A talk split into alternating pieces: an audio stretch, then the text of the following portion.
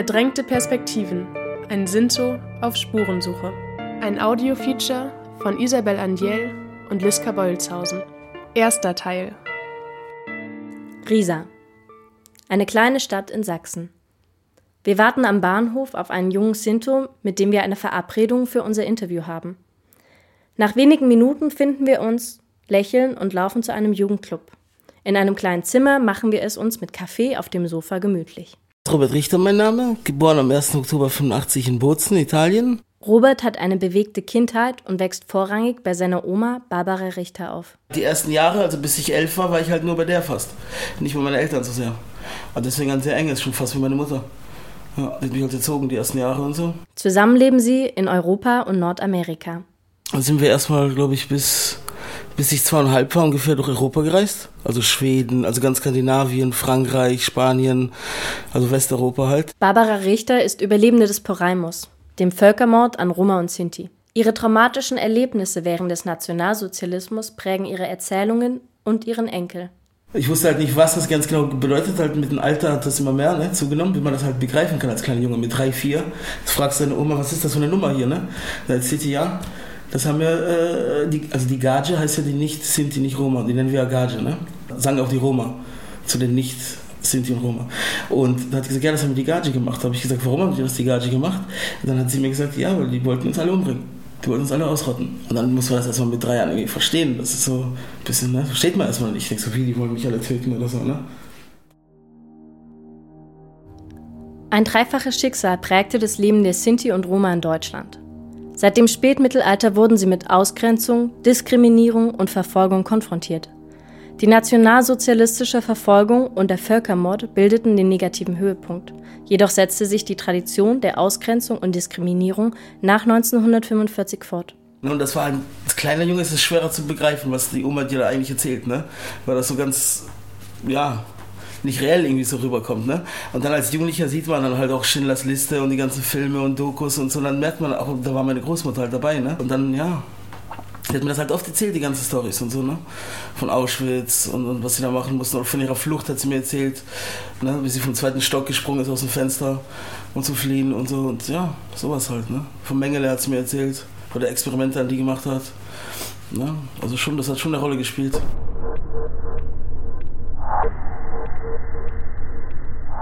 Roma und Sinti waren im Kaiserreich und in der Weimarer Republik mit diskriminierenden Auflagen und verbundenen Registrierungen und repressiven Überwachungsmaßnahmen unterworfen. Offiziell galten diese staatlichen Erfassungsmaßnahmen einer vorbeugenden Kriminalitätsbekämpfung. Nach der nationalsozialistischen Machtübernahme 1933 geschah die Ausgrenzung und Verfolgung vor allem auf Grundlage rassenideologischer Kriterien. Alle Maßnahmen gegen Juden wurden auch auf Roma und Sinti angewandt. Die nationalsozialistische Rassenpolitik bestimmte den Alltag von Roma und Sinti. Ab Mitte der 30er Jahre wurden von vielen Städten Lager eingerichtet, in denen sie interniert wurden und Zwangsarbeit leisten mussten. Diejenigen, die vorerst an ihren Wohnorten bleiben durften, mussten immer stärkere Einschränkungen hinnehmen. Roma und Sinti durften nur noch zu bestimmten Zeiten und in wenigen Geschäften einkaufen – Sie wurden aus dem Erwerbsleben gedrängt und bestimmten Berufsorganisationen ausgeschlossen.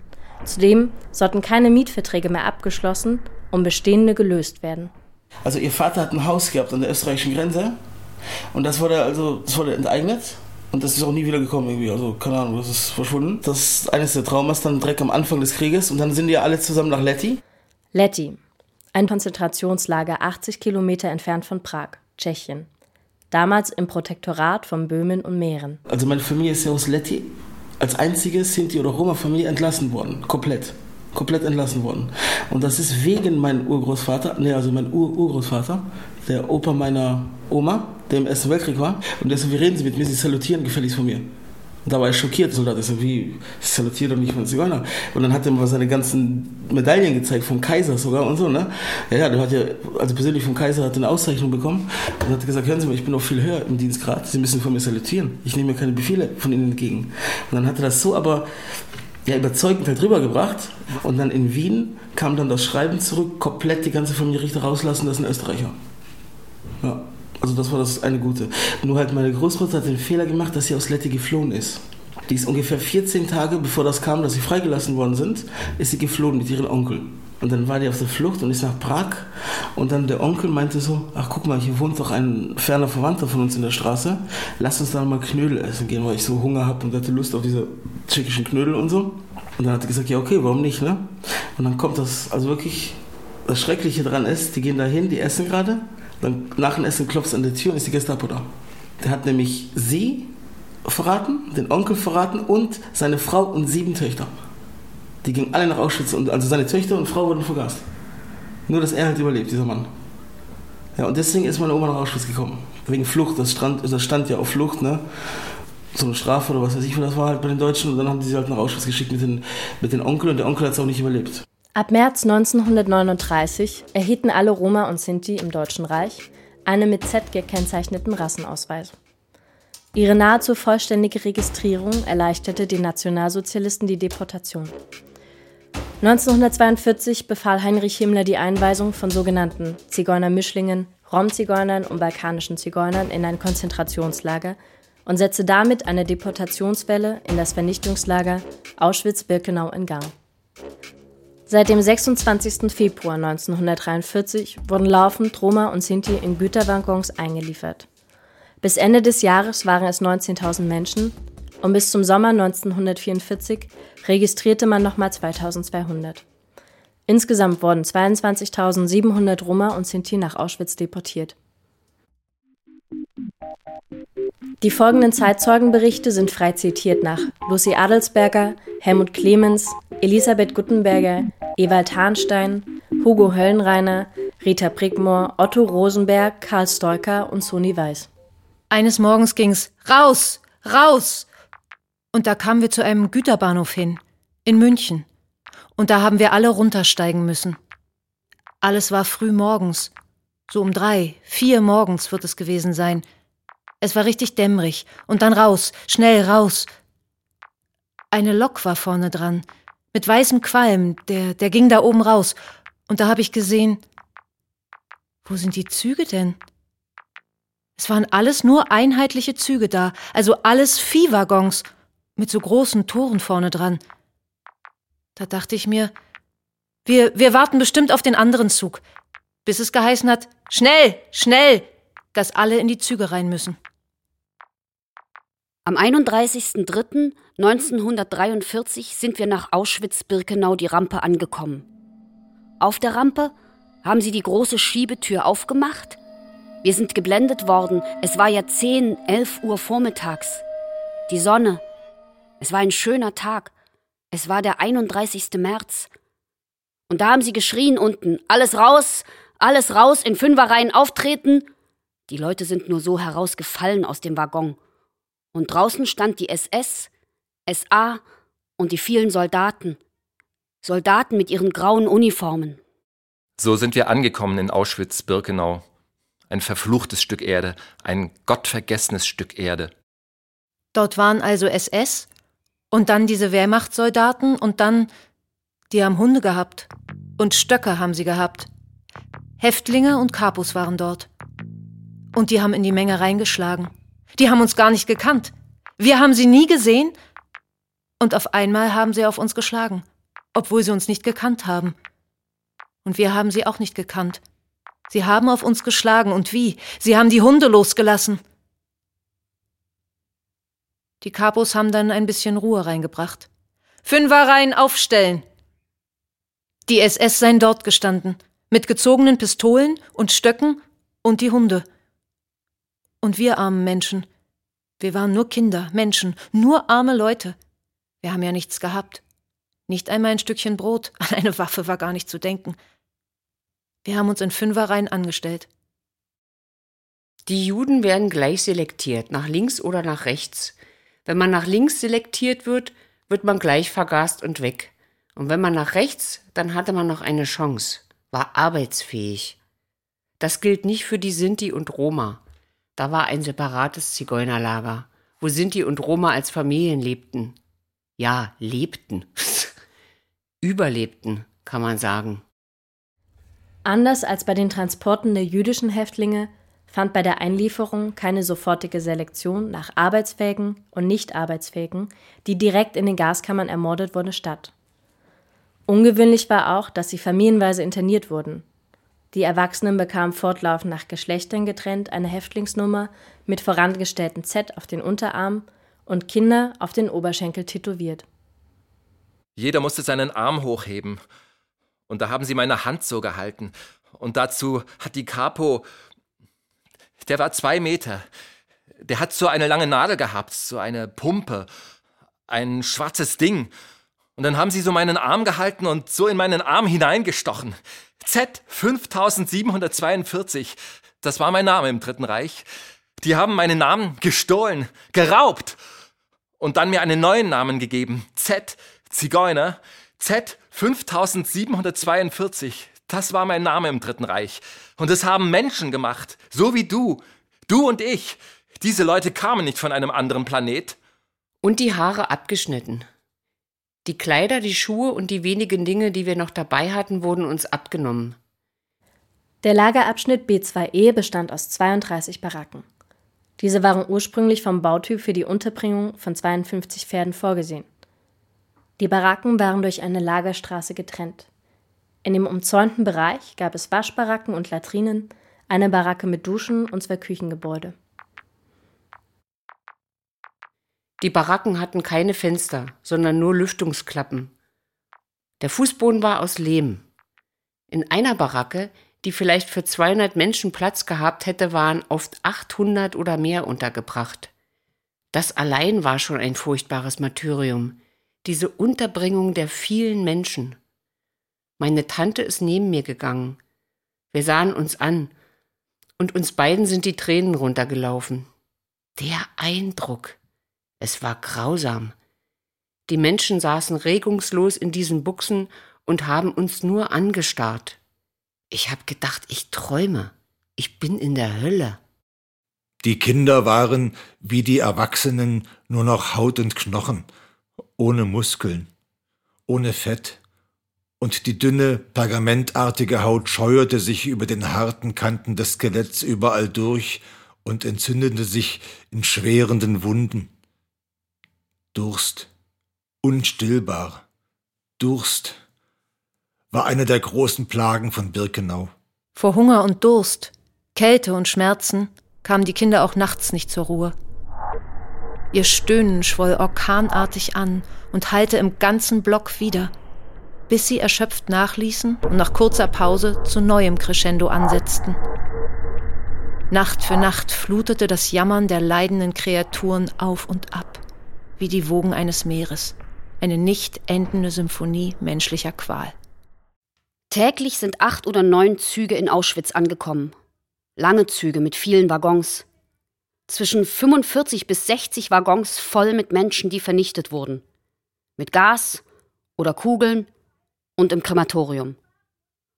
Vor den Gaskammern standen die Häftlinge, die vergast werden sollten. Und die anderen mussten warten. Wenn die vergast waren, wurden die Nächsten ausgesucht. Die Kinder und die Kränklichen und die alten Leute. Die Kräftigen haben sie für den Steinbruch gelassen.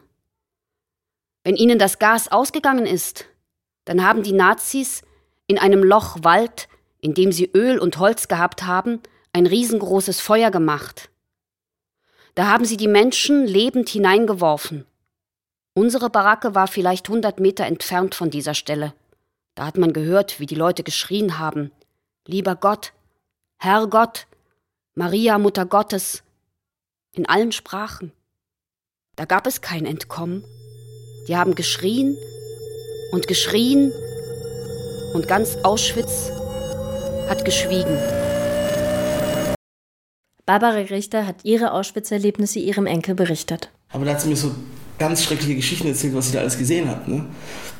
Ganz schlimme Sachen. Und zum Beispiel, da war ein Roma-Junge, 16 oder 15, so alt wie sie, und der war so am Hungern, ne? so einen wahnsinnigen Hunger hatte, dass er dann irgendwie da, da war so die ganze Zeit irgendwie so am Laufen, keiner wusste, was er da macht, hat dann eine lebendige Ratte irgendwie gefangen und dann lebendig zerrissen und da reingebissen. Und danach ist er so ganz verrückt geworden und ist sogar gegen den Elektrozaun gesprungen. Und da hat mir gesagt, jeden Tag sind da mehrere Leute gegen den Elektrozaun gesprungen oder sich erschießen lassen. So freiwillig halt, ne? extra damit sie erschossen werden, weil sie es nicht mehr ausgehalten haben. Die Qual, den Hunger, die Kälte, die hat doch gesagt, da war so kalt in Auschwitz, 30 Grad minus und die hatten ja nur diese Pritschen ohne Decken. Ja, solche Sachen, ne? Abends musste ich die Leichen, die in einer kleinen Hütte aufgestapelt waren, einzeln herausziehen, die Nummern am Arm notieren und einige zu Dr. Mengele hinaustragen. Der hat sie dann irgendwie aufgeschnitten. In den Regalen standen überall Gläser, in denen sich Organe befanden. Herzen, Gehirne, Augen und andere menschliche Teile.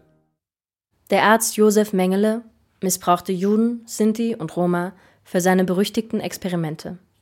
Vor allem seine Zwillingsforschung forderte viele Todesopfer, unter ihnen auch viele Kinder. Ja, und dann ist dann die Experimente meiner Oma da gemacht worden von Mengele. Ja, schon sehr komisch, was sie mir da alles erzählt hat. Und das hat damit zu tun, dass er diese Spritzen gegeben hat, wo die erstmal 14 Tage im Fieber war. Fieber waren 40 Grad Fieber und so, mit, mit Leben umkämpfen.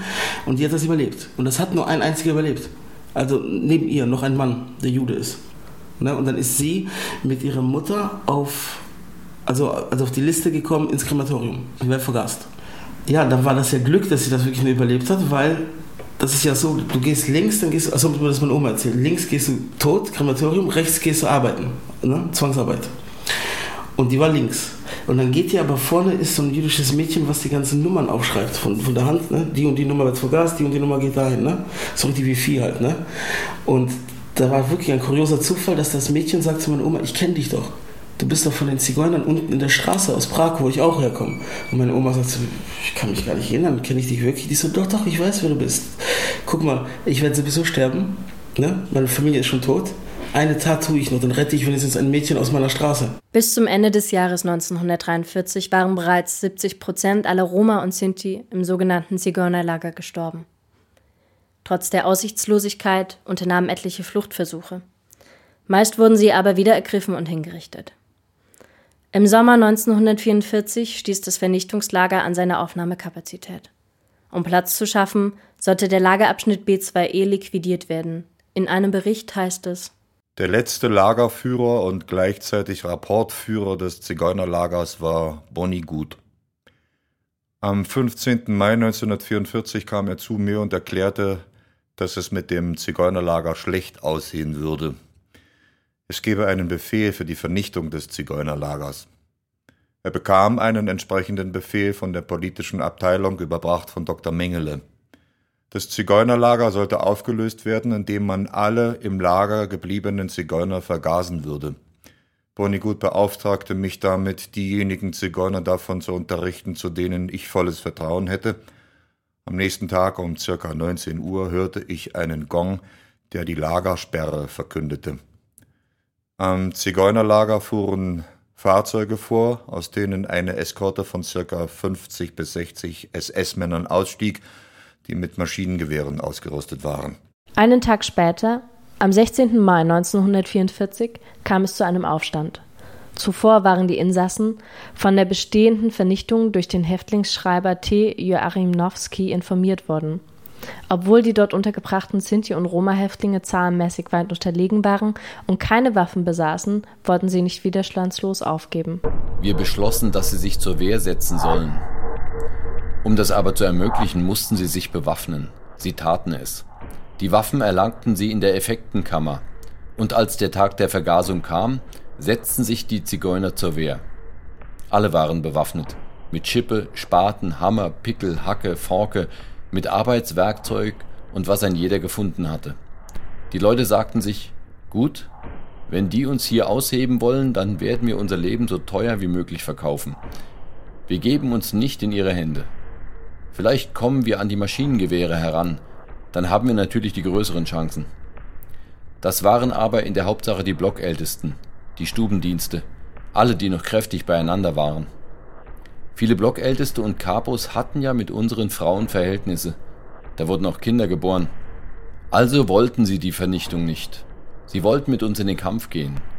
Also war es für die SS gefährlich. Die SS-Männer umzingelten die von den Zigeunern bewohnten Baracken.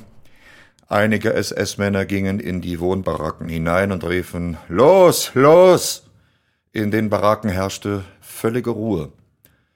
Die dort versammelten Zigeuner hatten sich mit Messern, Spachteln, Brecheisen und Steinen bewaffnet und warteten auf das weitere Geschehen.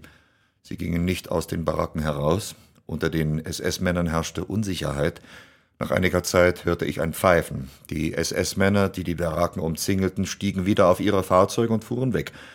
Die Lagersperre wurde aufgehoben.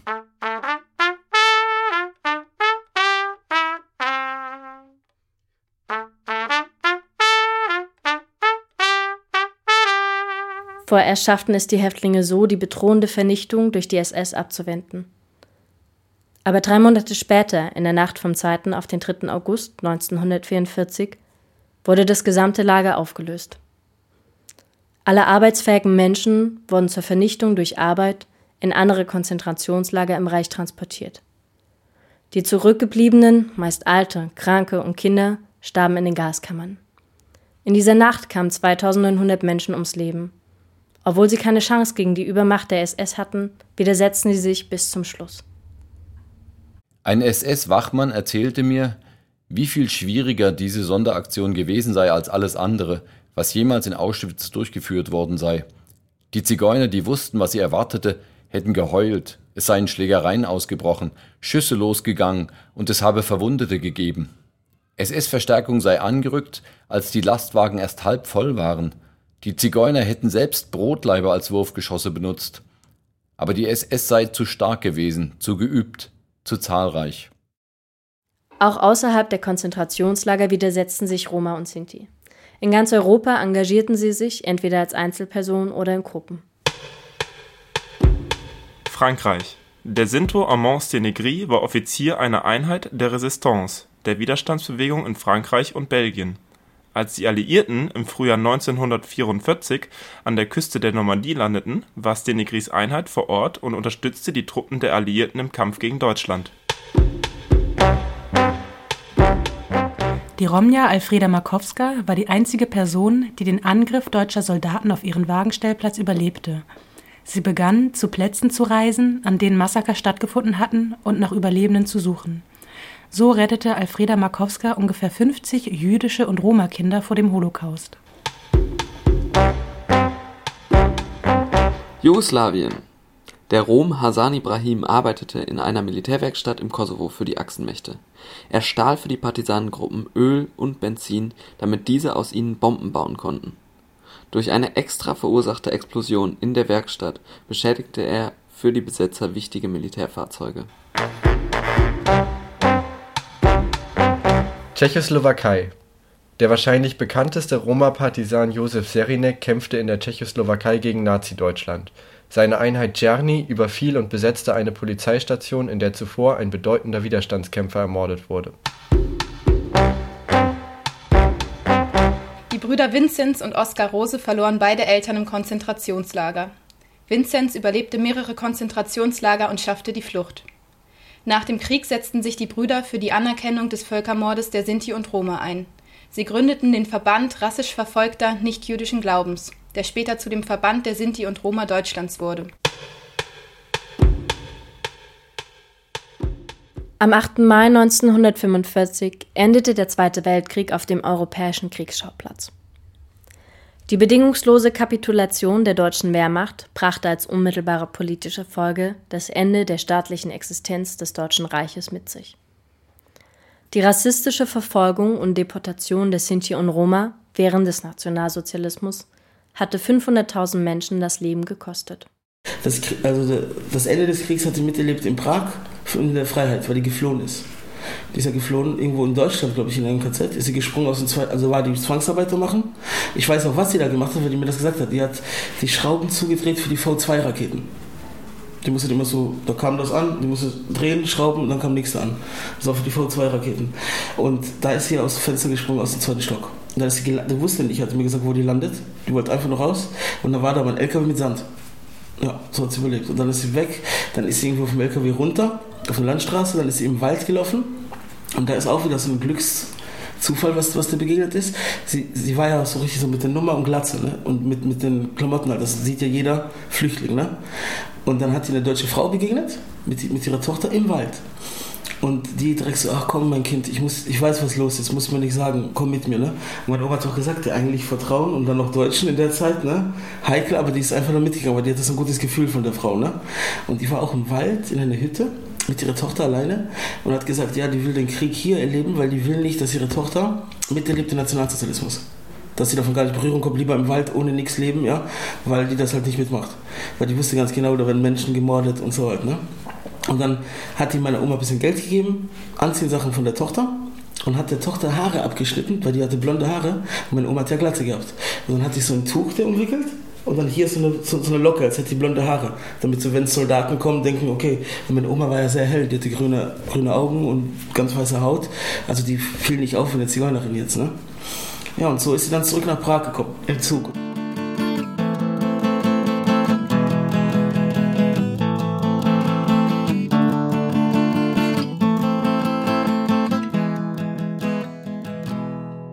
Alle weinten. Die Erwachsenen und auch die Kinder. Weil so viele fehlten, weil sie überlebt hatten, weil sie zuvor nicht weinen konnten, weil es so schrecklich war, dass sie es selbst nicht glauben konnten, weil sie immer noch so viel Angst hatten. Wissen Sie, was mich eigentlich so nachdenklich macht? Warum habe ich überlebt? Ich kann mir selbst die Antwort darauf nicht geben. Die ganze Familie, alle meine Geschwister, alles, was einem lieb und teuer war, kein Mensch hat die Möglichkeit gehabt zu überleben obwohl doch meine Brüder viel stärker und kräftiger waren als ich. Ich war doch der Kleinste. Ich kann das nicht begreifen. Man sagt, jetzt hast du die Freiheit, freu dich darüber. Ich habe mich keineswegs so riesig freuen können, denn meine Geschwister fehlten mir immer, bis heute. Wenn dann die Feiertage waren und die Leute haben gefeiert oder die Familien saßen zusammen, dann kam das Innerliche und das Nervliche. Nachdem das Glücksgefühl abgeflaut war und die Lebensgeister sich wieder regten, kam die unvermeidliche Frage, wohin mit dir? Eine riesige Leere tat sich auf. Von den lieben Menschen, mit denen ich mein Leben geteilt hatte, war fast niemand mehr da. Das wurde mir nach und nach auf schreckliche Weise bewusst. Und von denen, die vielleicht noch existierten, gab es keinerlei Spur. Ich blickte um mich und beneidete die freundlichen amerikanischen Soldaten. Wenn ihr Job für sie vorbei war, kehrten sie wieder nach Hause zurück in den Kreis ihrer Familien. Ich hatte beides verloren. Die meisten Überlebenden standen nach der Befreiung vor dem Nichts. Viele waren physisch und psychisch in äußerst schlechter Verfassung. Sie hatten ihre Angehörigen, ihren gesamten Besitz, ihre Wohnung, Häuser und Wohnwagen verloren. Aufgrund ihrer Erfahrung im NS hegten die meisten Überlebenden Sinti und Roma gegenüber der Mehrheitsgesellschaft ein tiefes Misstrauen. So lebten sie sozial und räumlich isoliert, denn überall, wo sie als Sinti und Roma identifiziert wurden, schlug ihnen Missgunst und Ablehnung entgegen. Vielfach standen sie nach der Befreiung zudem vor dem Problem, Papiere zu erhalten, mit denen sie sich ausweisen konnten. Diese Dokumente waren nicht nur notwendig für die Inanspruchnahme von staatlichen Leistungen, sondern boten auch eine gewisse Schutzfunktion. Jedoch wurden zahlreiche Sinti und Roma aufgrund nicht zu erbringender Nachweise zu Staatenlosen erklärt und waren damit im Alltag massiv eingeschränkt und Benachteiligungen ausgesetzt. Nach all den Strapazen mussten wir alle Kraft aufbringen, um für unser Weiterleben zu sorgen. Und jetzt mussten wir zum Amt gehen und beweisen, dass wir KZ-Überlebende waren. Es gab sogar Beamte, die uns ins Gesicht sagten, dass wir uns wohl die Nummer selbst auf den Arm geschrieben haben. Ja, das muss man sich anhören. Ich bin manches Mal wütend geworden, dass ich am liebsten alles kurz und klein geschlagen hätte in der Behörde. Aber ich musste mich zusammenreißen, denn sonst hätten sie uns gar nichts gegeben. Damit sie sich den diskriminierenden Verhalten ein wenig entziehen konnten, gaben sich einige als Juden aus. Denn Angehörige der Mehrheitsgesellschaft wagten es meist nicht, Juden gegenüber öffentlich ausfällig zu werden oder sie in den Behörden zu demütigen. Und da sieht man auch bei der Nummer, die sie halt hatte, die hatte die halt da, aber die hatte das Z, hat die weggeätzt mit einem Gift auf der Flucht. Und da wäre sie auch schon gestorben beinahe. Weil sie das, hat sich vergiftet da. Und das war ganz schlimm, der ganze, ganze Arm war ganz blau und so, ne? Hat sie auch mit Glück nur überlebt. Und da habe ich mich auch mal gefragt, so, warum hat sie das, warum nicht die komplette Nummer? Ne? Und da hat sie gesagt, ja, man überlebt eher als Jude als als Sinti. Deswegen hat er nur das Z weggemacht für Zigeuner. Ne? Dann auch nach dem Krieg ist gesagt, ne, wenn einer gesagt hat, ach, waren Sie im KZ? So, ja, ich bin Jüdin. So auf diese, diese Art halt. Weil die immer gesagt hat, wenn du sagst, du bist Sinti, dann ne, wirst du nur verfolgt, diskriminiert, ne? kriegst halt nichts. Ja. Das hat mich auch so ein bisschen geprägt, dann weil ich so nachgedacht habe, warum eigentlich, ne? Denn die Juden waren ja auch gemordet, ne, verfolgt, aber warum das trotzdem noch meinte die, dass es vorteilhafter ist in der Gesellschaft? In der Gesellschaft der Nachkriegszeit griffen in der Bewertung der Verfolgungsgeschichte der Sinti und Roma noch die überlieferten Vorurteile. Das gängige Bild der Öffentlichkeit, Verwaltung und Polizei sah die nationalsozialistischen Maßnahmen als einen Akt der Kriminalprävention an. Die Mehrheitsgesellschaft beharrte darauf, die Verfolgung und Vernichtung nicht als politische Angelegenheit zu betrachten, sondern als Form der Verbrechensbekämpfung. So wurden Roma und Sinti kollektiv als Kriminelle und Asoziale angesehen, und es interessierte in der deutschen Bevölkerung kaum jemanden, dass den Überlebenden des Poraimus großes Unrecht widerfahren war. Ihr seid nicht dafür verantwortlich, was geschehen ist. Aber ihr seid verantwortlich, dass es nicht wieder passiert. Deshalb bitte ich Sie alle, respektiert das Leben, jedes Leben, auch das Schwächste, und schreitet ein, wenn ihr merkt, dass Menschen wegen ihrer Rasse, ihrer Hautfarbe, ihres Alters, ihrer Herkunft missachtet werden. Der Rassismus beginnt im Kleinen, im Alltag, schleichend. Ich bitte euch, das Erbe der nachfolgenden Generation auf euch zu nehmen und dafür zu sorgen, dass jeder Mensch in dieser Stadt in Würde leben kann. Schaut euch die Menschen an, ohne Vorurteile. Seht ihnen in die Augen und erkennt in jedem Einzelnen, dass er ein Mensch ist, egal welche Hautfarbe er hat, ob er behindert ist oder ob er fremd ist. Nur das Herz zählt. Nur das Herz eines Menschen ist wichtig. Der Mensch ist ein Ebenbild Gottes. Vergesst das nie. Deshalb darf nie jemand über einen anderen Menschen urteilen. Vielen Dank. Verdrängte Perspektiven. Ein Sinto auf Spurensuche. Ein Audio-Feature von Isabel Andiel und Liska Beulshausen.